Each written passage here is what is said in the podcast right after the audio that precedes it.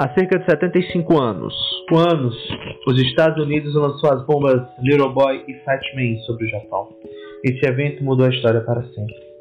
Após o ataque à base americana de Pearl Harbor pelos japoneses, os Estados Unidos declararam guerra ao país Japão. O Oceano Pacífico foi o principal cenário deste conflito. Em 26 de julho de 1945, o então presidente dos Estados Unidos, Harry Truman, enviou uma mensagem ao Império Japonês exigindo uma rendição incondicional. Caso contrário, o Japão enfrentaria uma destruição rápida e absoluta. No comunicado, Truman não mencionou o uso de bombas nucleares, porém, é sabido que os Estados Unidos já tinham disposição deste material. Uma semana antes do ataque, o governo americano fez um evento teste, no qual eles testaram o protótipo Trinity, a primeira arma nuclear a ser detonada na história. A cidade de Hiroshima foi escolhida como primeiro alvo, entre os motivos por ser uma região de céu aberto e por abrigar uma base militar. Bombardeiro Enola Gay, pilotado pelo coronel Paul Tibet, sobrevoou a região de Hiroshima a 9,5 km de altura, às 8h15 da manhã daquela, daquele dia, a bomba Little Boy explodiu no ar e desencadeou um dos ataques mais violentos da história. O mecanismo de gatilho da Little Boy funcionava como uma pistola, disparava um projétil de urânio 253 na direção de um alvo do mesmo tipo. Ao se chocarem, os núcleos dos átomos das duas peças se partiram em um processo chamado de fissão.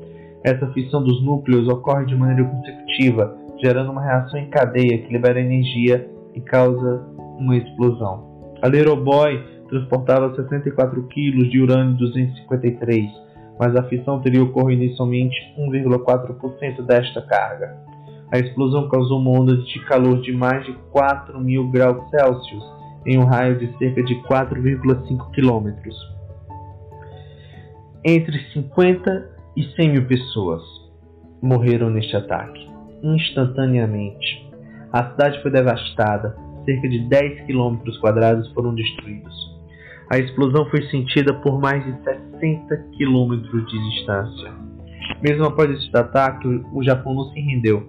Os Estados Unidos, no objetivo de mostrar sua força e forçar a rendição japonesa, lançou a bomba Fat Man três dias após o ataque. Quem ficou responsável por este ataque foi o Major Charles Trinney, pilotando o bombardeiro Boxcar. Jogou a Fat Man sobre a cidade de Nagasaki a bomba explodiu no ar a 500 metros do solo. O material ainda era mais fácil de ser obtido e mais eficiente do que o urânio, mas sua utilização requer um mecanismo mais complexo. Isso poderia detonar, detonar uma reação em cadeia prematura, o que reduziria muito o potencial explosivo da bomba. Foi usado o mecanismo de implosão para ativar a bomba antes que essa fissão espontânea ocorresse foi o suficiente para liberar uma energia equivalente a 21 mil toneladas de dinamite. A explosão foi mais forte que a de Hiroshima, mas a localização de Nagasaki, dividida entre dois vales, limitou a área de destruição. Mesmo assim, calcula-se que entre 28 mil e 49 mil pessoas tenham morrido no dia da explosão. Em Nagasaki, a bomba destruiu uma área de 7,7 km, cerca de de 40% da cidade ficou destruída. Escolas, igrejas, casas e hospitais viraram escombros. Não há números definitivos de quantas pessoas morreram por causa dos bombardeios, seja pela explosão imediata ou nos meses seguintes, devido a ferimentos e efeitos da radiação. Os cálculos mais conservadores estimam que até dezembro de 1945 cerca de 110 mil pessoas haviam morrido em ambas as cidades. Outros estudos afirmam que o total de vítimas no fim daquele ano pode ter ultrapassado 210 mil pessoas. Após as bombas de Hiroshima e Nagasaki, o Japão apresentou sua rendição oficial. O acordo de rendição foi assinado em 2 de setembro de 1945 a bordo do, navio americano USS Missouri, na Baía de Tóquio. Assim chegou a fim a Segunda Guerra Mundial. Em uma fração de segundos após a explosão de uma bomba atômica, são liberados raios gama, nêutrons e raios X a uma distância de 3 km. Essas partículas invisíveis bombardeiam tudo que encontram em seu caminho, incluindo corpos humanos e destrói completamente suas células.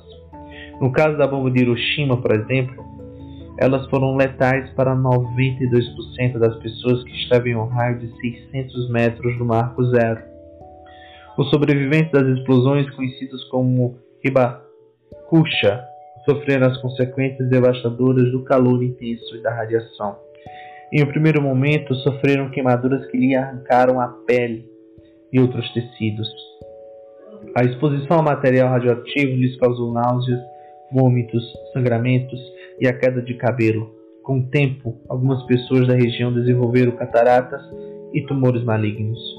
Nos cinco, nos cinco anos após o ataque, houve um aumento drástico nos casos de leucemia em Hiroshima e Nagasaki. Dez anos depois dos bombardeios, a taxa de incidência de câncer de tireoide, de mama e de pulmão entre os sobreviventes era mais alta do que a do resto da população do Japão.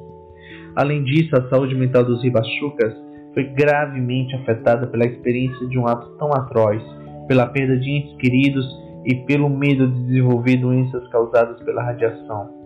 Alguns deles foram condenados a passar a vida confinados em hospitais. Muitos sofreram discriminação por seu aspecto físico e pela crença de que eram portadores de doenças. Outros viveram com sentimento de culpa por não terem conseguido salvar parentes e amigos. Hoje, Hiroshima e Nagasaki são importantes centros comerciais e industriais do Japão. Ambas têm praças e museus que homenageiam as vítimas das bombas. Os Ibashukas, que ainda vivem, têm cerca de 80 anos. Alguns se tornaram ativistas contra a proliferação de armas nucleares e compartilham suas histórias para manter viva a lembrança dos horrores da guerra. A devastação causada por Little Boy e Fat Man é objeto até hoje de um intenso debate sobre se foi necessário um ataque dessa magnitude sobre a população civil. Desde então, nenhum outro país se atreveu a usar uma bomba atômica em um conflito armado.